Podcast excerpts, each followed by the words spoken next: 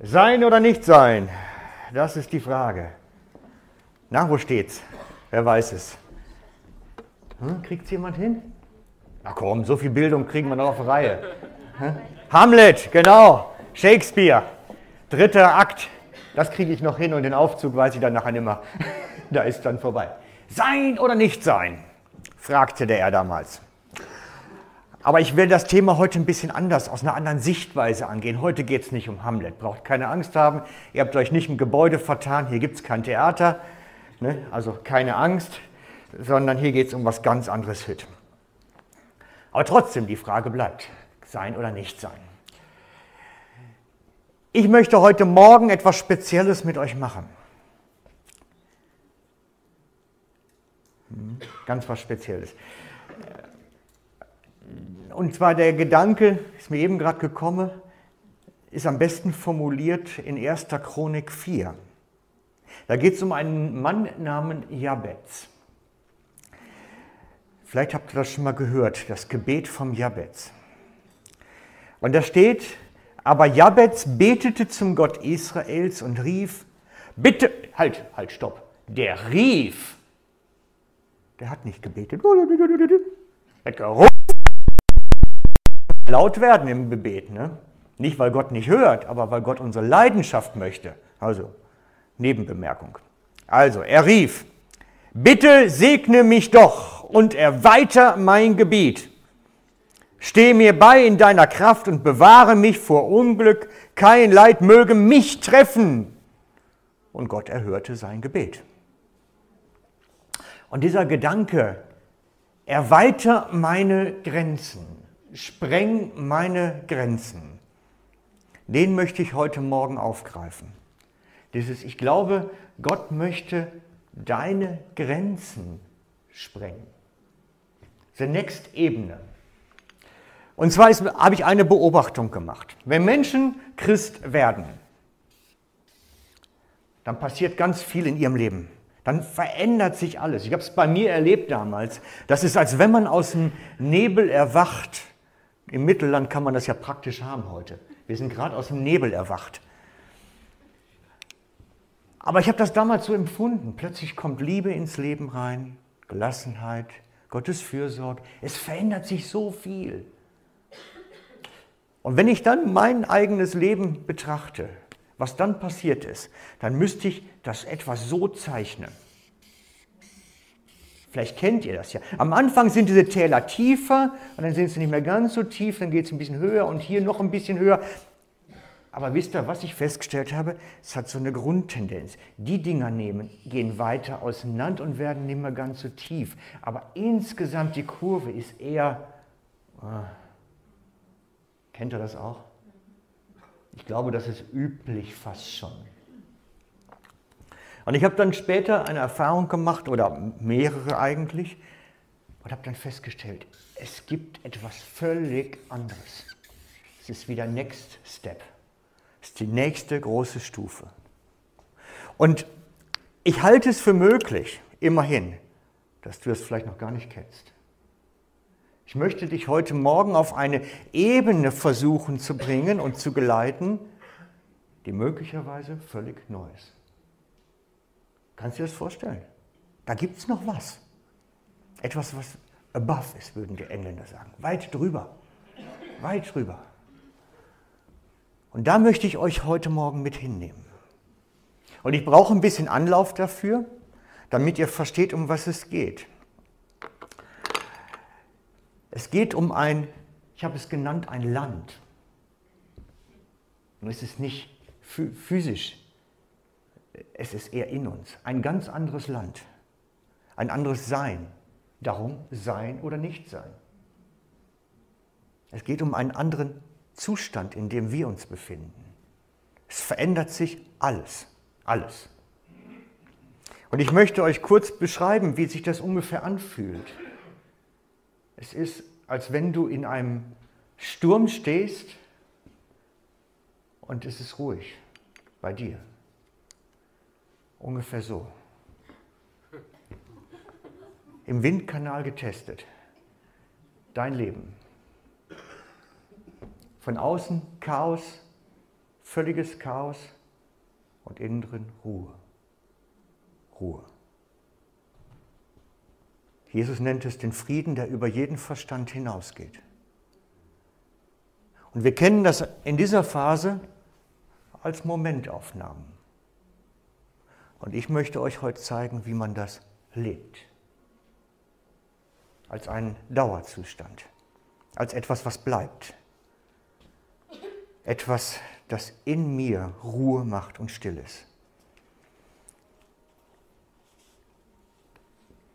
Selbst wenn der Orkan kommt, wenn die Windhose kommt, selbst dann brauchen wir keine Angst haben. Es bleibt. Man nennt es das im Auge des Sturms sein. Es fliegt uns alles um die Ohren, vielleicht sogar das ganze Leben, und es ist Ruhe. Es ist ein völlig verrückter Zustand. Man kann das kaum mit Worten beschreiben. Es ist völlig verrückt. Ich möchte euch von mir erzählen, weil dann wird es vielleicht am anschaulichsten auch, wie, wie es mir geschehen ist. Dann wird es vielleicht am plastischen. Ich bin vor vier, vielleicht fünf Jahren auf einem Seminar gewesen in Aarau. Und da war ein berühmter Pastor, der machte einen Vortrag für Pastoren. Und er erklärte etwas. Ich will sein Schaubild gebrauchen, was er benutzt hat. Er hat gesagt, wenn das hier so dein, dein Leistungsvermögen ist, sagt er, dann gibt es einen gesunden Bereich, so, und dann gibt es diese rote Linie, die man nie an Leistungsvermögen überschreiten sollte. So, da sollte man einfach nicht drüber gehen.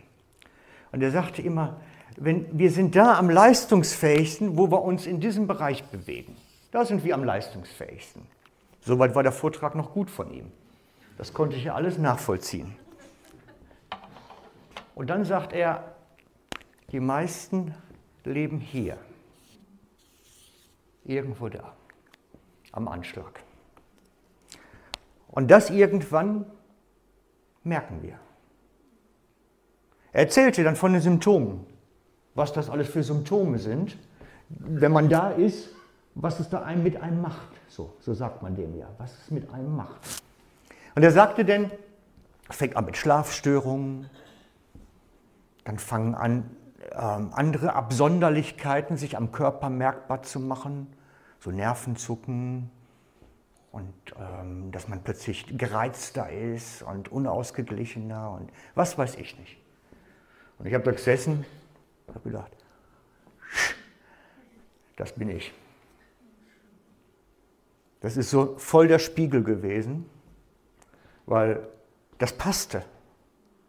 Und ich bin dann vom Seminar nach Hause und direkt zum Arzt, gar nicht erst nach Hause. Sofort zum Arzt gefahren und gesagt, ähm, könnte das sein, dass ich da ein Problem habe? Und er sagt, vier Wochen, raus. Sofort aus dem Verkehr gezogen weil es passte. Schlafstörung, weil die Gedanken überhaupt nicht mehr zur Ruhe kommen. Man drüllt nur noch rum, so sagt man dem. Man kann nicht mehr abschalten, irgendwo läuft da ständig ein Motor. Und dann kommen irgendwann die Nerven dazu. Bei mir waren es damals die Augenlider, die fingen immer an zu flattern. Ich weiß nicht, kennt das einer? Das ist nicht gut. Alarmsignal. Und irgendwann kommen dann nachher dann die anderen Nerven dazu, dass dann die Finger anfangen zu flattern. Und das ist der rote Bereich, Freunde. Und er hat mich dann aus dem Verkehr gezogen, hat gesagt, Anfangsstadium Burnout, das geht nicht. Ich habe gedacht, passiert mir doch nie. Mir doch nicht. Ha, denkst du auch, ne? Dir doch nicht. Nein. Ja. Und dann hat man den Salat. Oder auch nicht. Und bin dann nach Hause gefahren und Claudia war natürlich völlig schockiert. Was macht mein Mann jetzt zu Hause? Was will der hier? Vor eigentlich vier Wochen. Was soll ich mit dem hier zu Hause anfangen?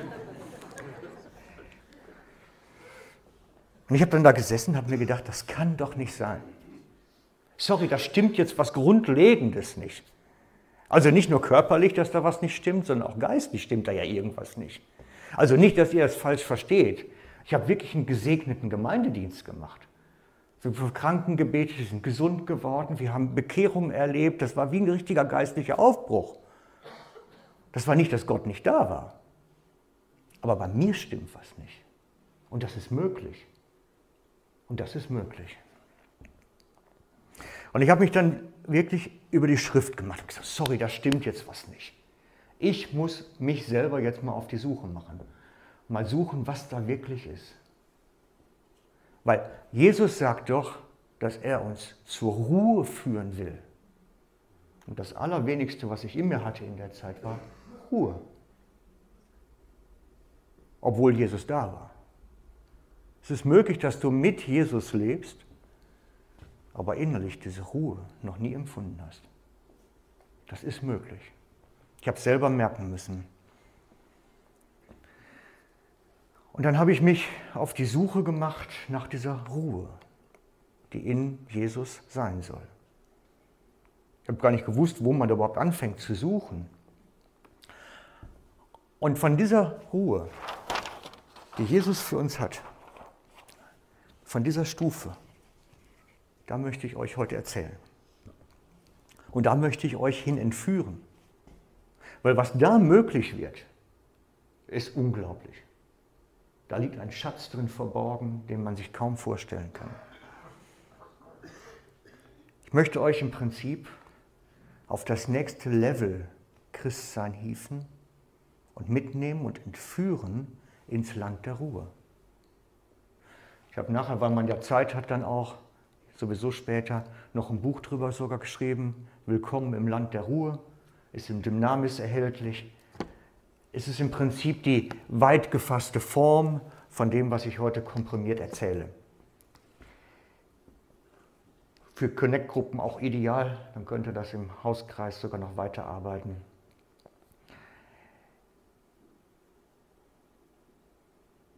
Und ich kann aus eigenem Bezeugen sagen, dass diese Ruhe verhebt. Wir haben Zeiten im Leben gehabt, da ist uns nachher das Leben wirklich um die Ohren geflogen mit allem, was dazu gehört. Und man konnte drin sein. Fast schon gelassen. Vielleicht nicht ganz, aber weil es ja schon irgendwie, aber wir sind in einer Zeit, wo normalerweise die Pastoren in eine Klinik wandern, einer nach dem anderen, gesund geblieben. Es hat also gehalten. Und da bin ich dankbar für, dass es das wirklich gibt, dass es funktioniert, dass es trägt. Wir haben eine Zeit gehabt, wo das wirklich passiert ist, wo wir mutwillig bösartige Lügen über uns ertragen mussten und schweigen mussten, wo Zeugen aufgetreten sind und Dinge erzählt haben, die definitiv nicht stimmten, wo man uns öffentlich zur Schau gestellt hat, wo einem das Leben mal so richtig um die Ohren fliegt und es sich gefallen lassen muss. Und die verbliebenen Freunde einem dann bei der Flucht über die Mauer noch helfen müssen. So ungefähr. Also ein bisschen biblisch bisschen weit gefasst. Ich möchte euch in den biblischen Text heute Morgen mit hineinnehmen, der mir damals aufgezeigt hat, wie funktioniert das, wie komme ich da rein und wie lebt sich das. Und das ist eine lange biblische Passage, die wir uns anschauen. Ich denke, das schadet nichts. Wir machen manchmal so kurze Bibelabschnitte hier. Das darf mal ruhig ein bisschen mehr sein. Und heute Morgen Itzli ein bisschen mehr. Es ist eine Passage aus dem Hebräerbrief, die wir uns gemeinsam anschauen. Und ich bitte euch, lasst eure Bibel zu. Ehrlich. Weil ich benutze einen Text, der anders ist. Ich nehme einen, einen Bibeltext aus dem Das Buch, die Bibel. Die ist von Roland Werner und der hat recht interpretatorisch, interpretatorisch geschrieben. Aber es ist trotzdem sehr genau, aber es wird nicht mit eurem Text übereinstimmen einfach. Und deswegen schaut auf den Text auf dem Monitor, auf, dem, auf der Leinwand, der ist, dann seid ihr da dran bei dem, was ich auch lese. Zum anderen müssen wir wissen, es ist ein Text aus dem Hebräerbrief. Das ist geschrieben von einem bekehrten Juden für Juden, die sich entweder bekehren sollen oder gerade bekehrt haben. Das heißt, er setzt ein Teil jüdisches Wissen voraus und darum werde ich ein bisschen erklären hier und da. Weiter ist wichtig zu wissen, dass der Abschnitt, den wir lesen, sich genau darum handelt, um diese Stufe. Er zeigt ihnen auf, wie sie das schaffen können. Genau. Es geht um, er setzt voraus, nämlich deswegen die ganze Geschichte mit den Juden, er setzt voraus das Wissen um das zweite Buch Mose, die Geschichte vom Auszug aus Ägypten, durch das Rote Meer hindurch, durch die Wüste ins gelobte Land. Genau. Und jetzt beginnen wir mit Bibeltext, in der Hoffnung, dass es funktioniert. Jawohl, da ist er. Ich mache euch mal hier die Flipchart ein bisschen weg. Ich glaube, so ist besser. Hebräer 3,7 starten wir. Weil das so ist, er nimmt auf den Vorpassage Bezug, weil das so ist, nehmen, nehmt doch das ernst, was der heilige Gottesgeist gesagt hat. Jetzt wird zitiert Psalm 95. Heute, wenn ihr Gottes Stimme hört, dann macht eure Herzen nicht unempfindsam, so wie die Menschen sich damals durch ihre Verbitterung verhielten. Das war zu der Zeit, als sie bei der Wanderung durch die Wüste in Anfechtung gerieten. Damals, als eure Vorfahren mich auf die Probe stellten und dann doch meine gewaltigen Taten zu sehen, bekamen. Das ging 40 Jahre so. Deshalb erfasste mich Zorn über diese Generation und ich sagte, ständig laufen sie in ihrem Herzen in die Irre und meine Wege kennen sie nicht. Deshalb sprach ich in meinem Zorn diesen Schwur aus. Sie sollen nicht an den Ort der Ruhe kommen, den ich vorbereitet habe oder in anderer Übersetzung in das Land der Ruhe kommen. Also, das ist ein Psalmzitat, schon König David wusste von dem Land der Ruhe. Er wusste, dass es eine Gottesruhe gibt, die für das Volk Gottes vorbehalten ist und das dem Volk in der Wüste verwehrt geblieben ist. Sie haben es nicht erreicht. Gott hatte vorgehabt, sein Volk aus der Sklaverei in Ägypten, aus der Gefangenschaft hinauszuführen in ein physisch reales Land der Ruhe, wo sie als Volk völlig in Ruhe und Gottes Gegenwart leben konnten. Das war der Plan. Doch weil sie ein nicht vertrauendes Herz hatten, wurde ihnen dieses Land der Ruhe letztlich verwehrt. Und darum geht der Autor vom Hebräerbrief auf das nicht vertrauende Herz ein, als ein Schlüssel, was letztlich jeden Menschen daran hindert, in diese Ruhe zu kommen. Und so erklärt er dann weiter im Hebräerbrief, Schwestern und Brüder, achtet darauf, dass sich bei keinem von euch eine böse Herzenshaltung, was meint ein nicht vertrauendes Herz, entwickelt, bei der das Misstrauen gegen Gott die Oberhand gewinnt und ihr euch vom lebendigen Gott entfernt, sondern anstelle dessen ermutigt euch gegenseitig zum Vertrauen an jedem einzelnen Tag, solange man diese Zeit noch als heute bezeichnen kann, damit keiner von euch innerlich hart wird durch die betrügerische Kraft der Sünde. Was meint das nicht vertrauende Herz? Es geht ums Nichtvertrauen. Denn wir haben ganz persönlichen Anteil am Messias bekommen. Du auch. Du hast persönlichen Anteil am Messias bekommen. Er lebt in dir. Er ist real in dir. Und das wird auch so bleiben, wenn wir an der Grundlage, nämlich unserer Zuversicht, und damit meint unser Vertrauen, standhaft festhalten, bis wir das Ziel, in diese Ruhe einzugehen, erreichen.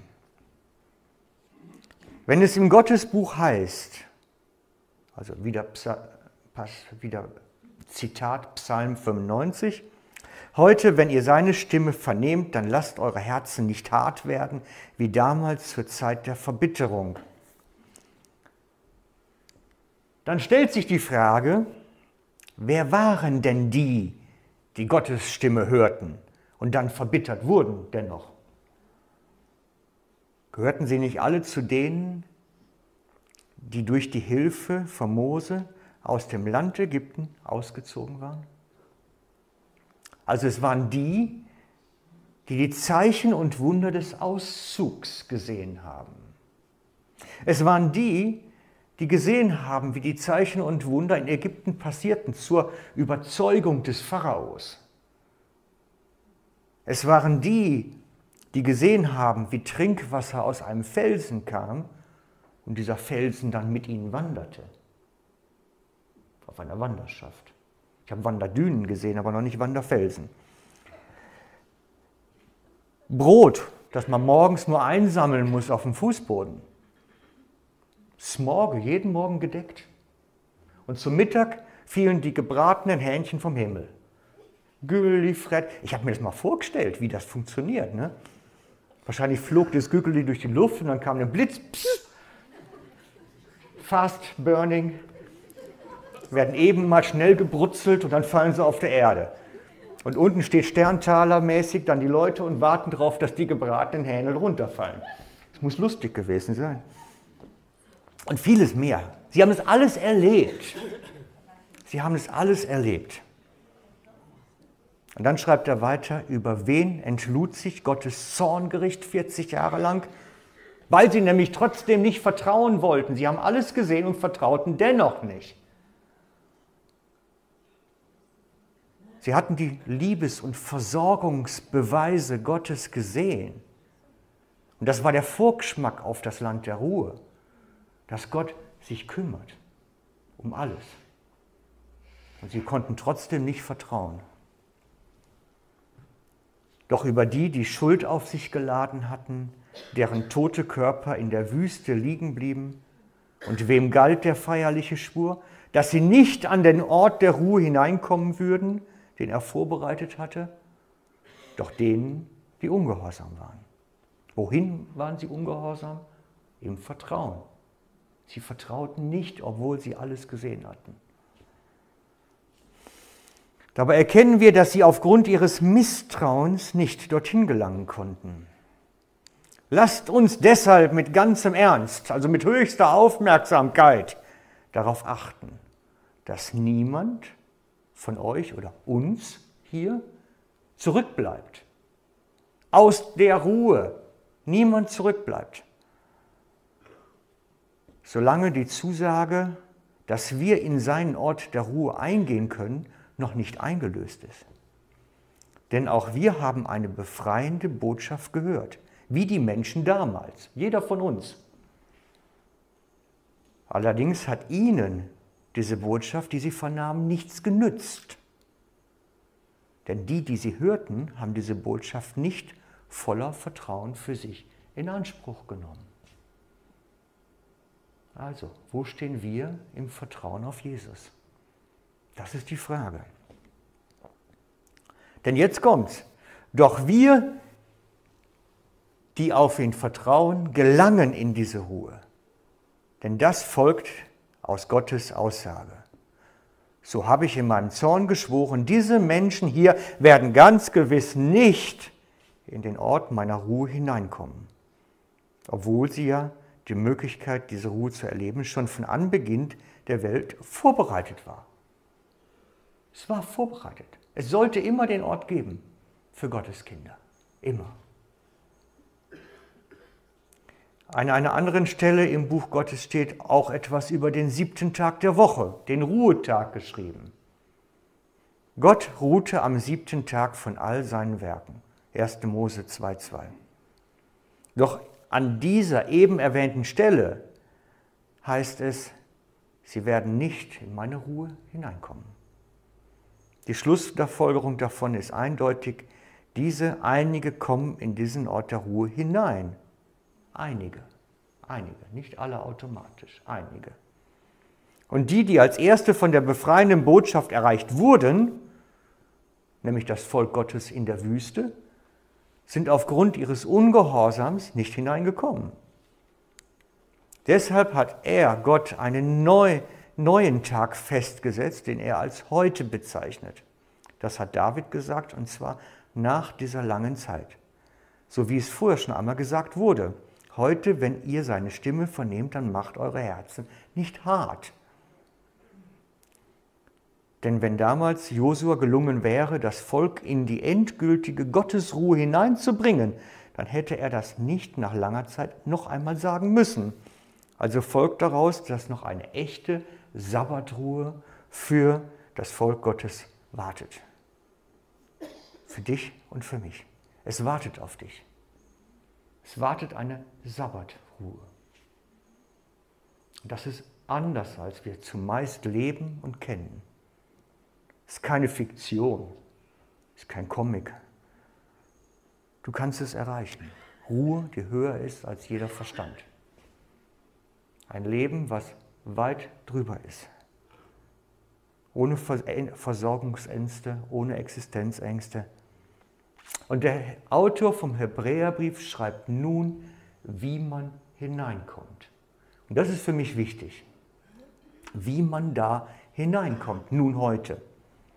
Und er schreibt, so, denn wer in die Ruhe Gottes eingegangen ist, der hat dann auch mit seinen eigenen Werken aufgehört. So wie Gott am siebten Tag, dem Ruhetag, auch aufgehört hat mit seinen eigenen Taten. Deshalb lasst uns nun bemüht sein, in diese Ruhe hineinzutreten, damit keiner von uns zu Fall kommt, wie uns das Beispiel der Menschen damals zeigt, die durch ihren Ungehorsam zu Fall kamen. Also der Schlüsselsatz ist, der hat dann auch mit seinen eigenen Taten aufgehört. Gott sagt, du sollst deine eigenen Taten aufhören. Sein, nicht tun. Oder sein oder nicht sein, das ist hier die Frage. Und so sind wir meistens die Tuenden und nicht die Seienden. Was sagt Gott von sich? Wie stellt er sich Mose vor? Ich bin, der ich bin. Er ist der Seiende. Er sagt nicht, ich tue, was ich tue. Ich bin der Tuende. Das sagt er nicht. Er sagt, ich bin. Und wir sollen auch in diesen Zustand von Ich bin reinkommen. Wir sind die Kinder des Ich bin. Wir sind des Seienden Kinder.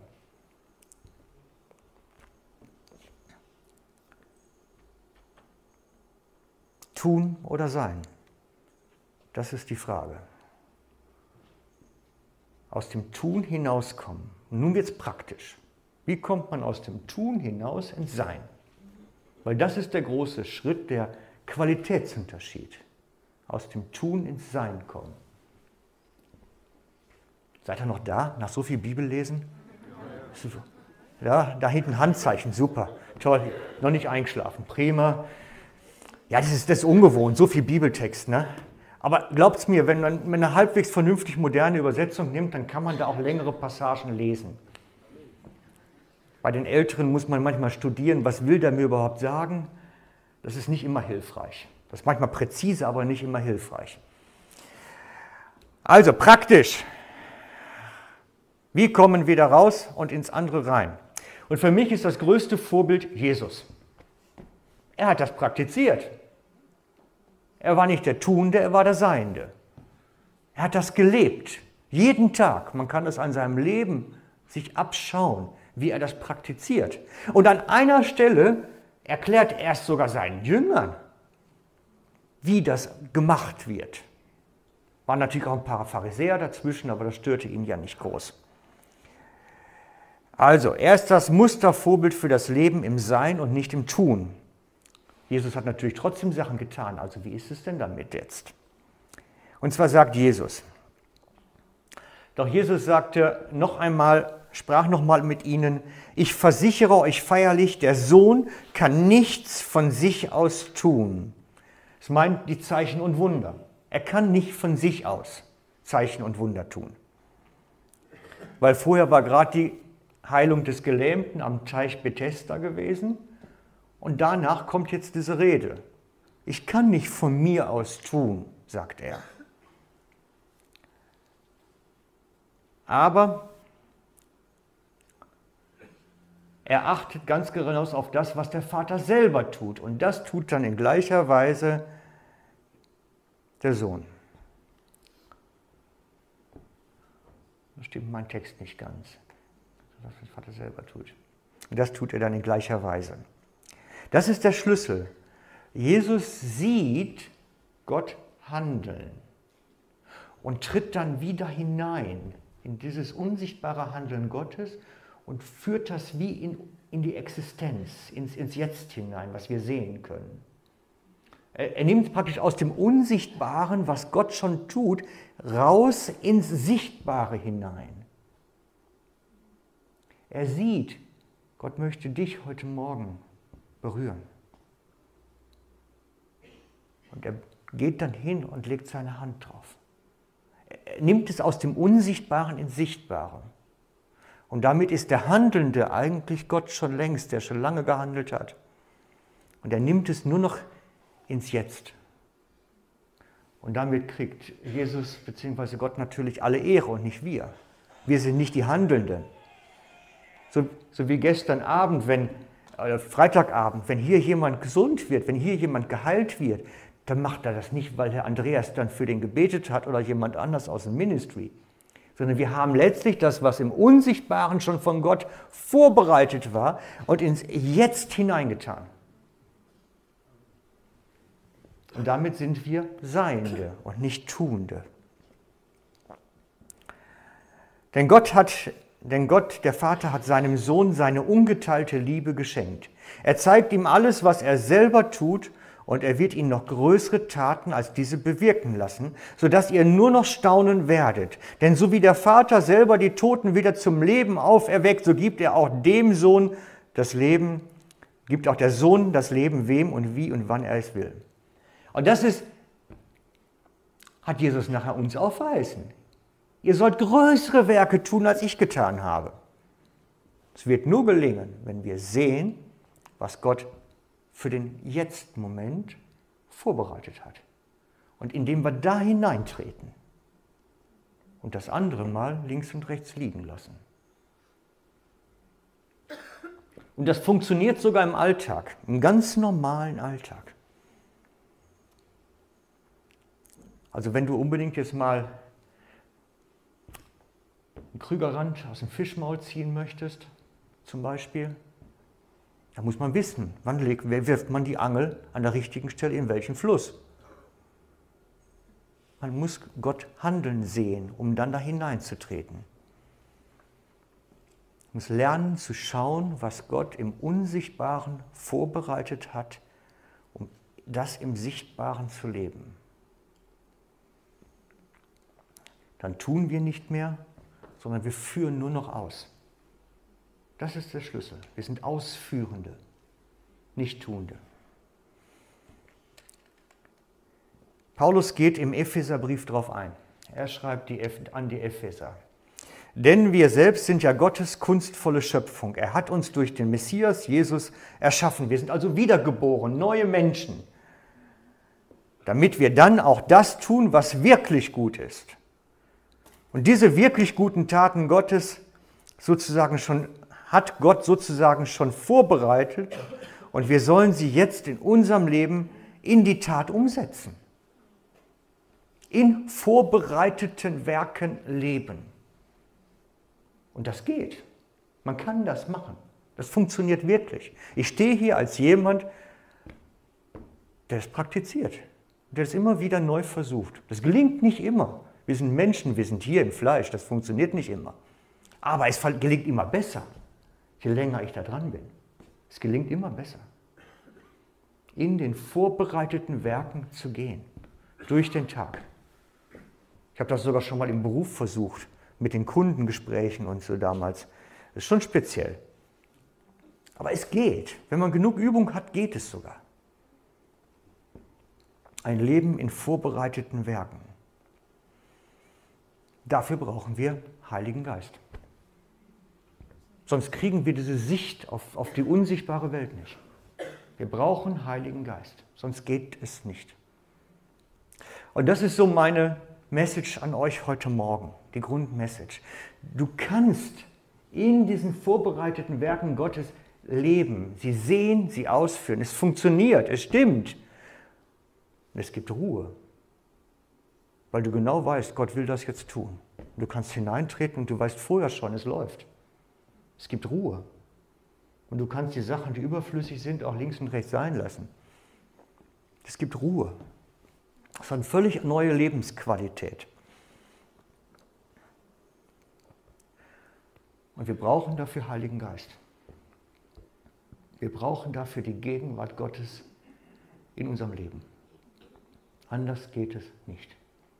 Du wirst immer am Drüllen sein, am Machen sein, am Rotieren sein, wenn du diesen Schritt nicht gehst, in die vorbereiteten Werke zu leben.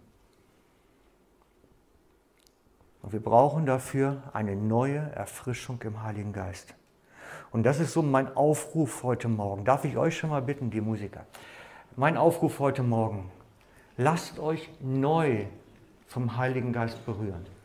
Lasst euch neu von ihm erfüllen. Lasst, der Epheserbrief ist da klar und deutlich. Wir sollen immer wieder neu mit Heiligen Geist erfüllt werden. Und diese Erfüllung geschieht durch Anbetung, es geschieht aber auch durch Berührung. Und ich möchte euch einladen, lasst für eine neue Erfüllung im Heiligen Geist beten für euch. Wir haben das vorher im Ministry-Team noch kurz durchgesprochen. Wir möchten, dass wir uns einander dienen, einander die Hände auflegen und für eine neue Erfüllung im Heiligen Geist beten. Wir brauchen diese Erfrischung. Wir brauchen diese Erfrischung. Weil sonst sind wir irgendwann wie ein Auto, wo der Tank immer leerer wird und wir wundern uns, dass nichts mehr läuft. Man spürt es nicht nur, der Karren läuft nicht mehr. Wir brauchen eine neue Erfrischung und Erfüllung im Heiligen Geist. Und ich wünsche es mir für euch, damit ihr hindurchbrechen könnt in das Land der Ruhe, lernen könnt, in den vorbereiteten Werken zu gehen, im Alltag, Schritt für Schritt. Es braucht's. Es braucht's wirklich. Wisst ihr, ich muss euch nicht zu irgendwas überreden, was ihr nicht haben wollt. Keine Ahnung. Ich wünsche mir nur für dein Leben, dass eine völlig neue Qualität hineinkommt. Es geht nicht um mich. Es geht um dich. Und ich bitte euch, lasst euch dienen in der Kraft des Geistes. Okay, haben wir ein Lied? Und dann kommt er am besten gerade nach vorn und, lasst euch wirklich für euch beten, in der Zeit, wo wir hier singen, dass wir diese neue Erfrischung mitnehmen können.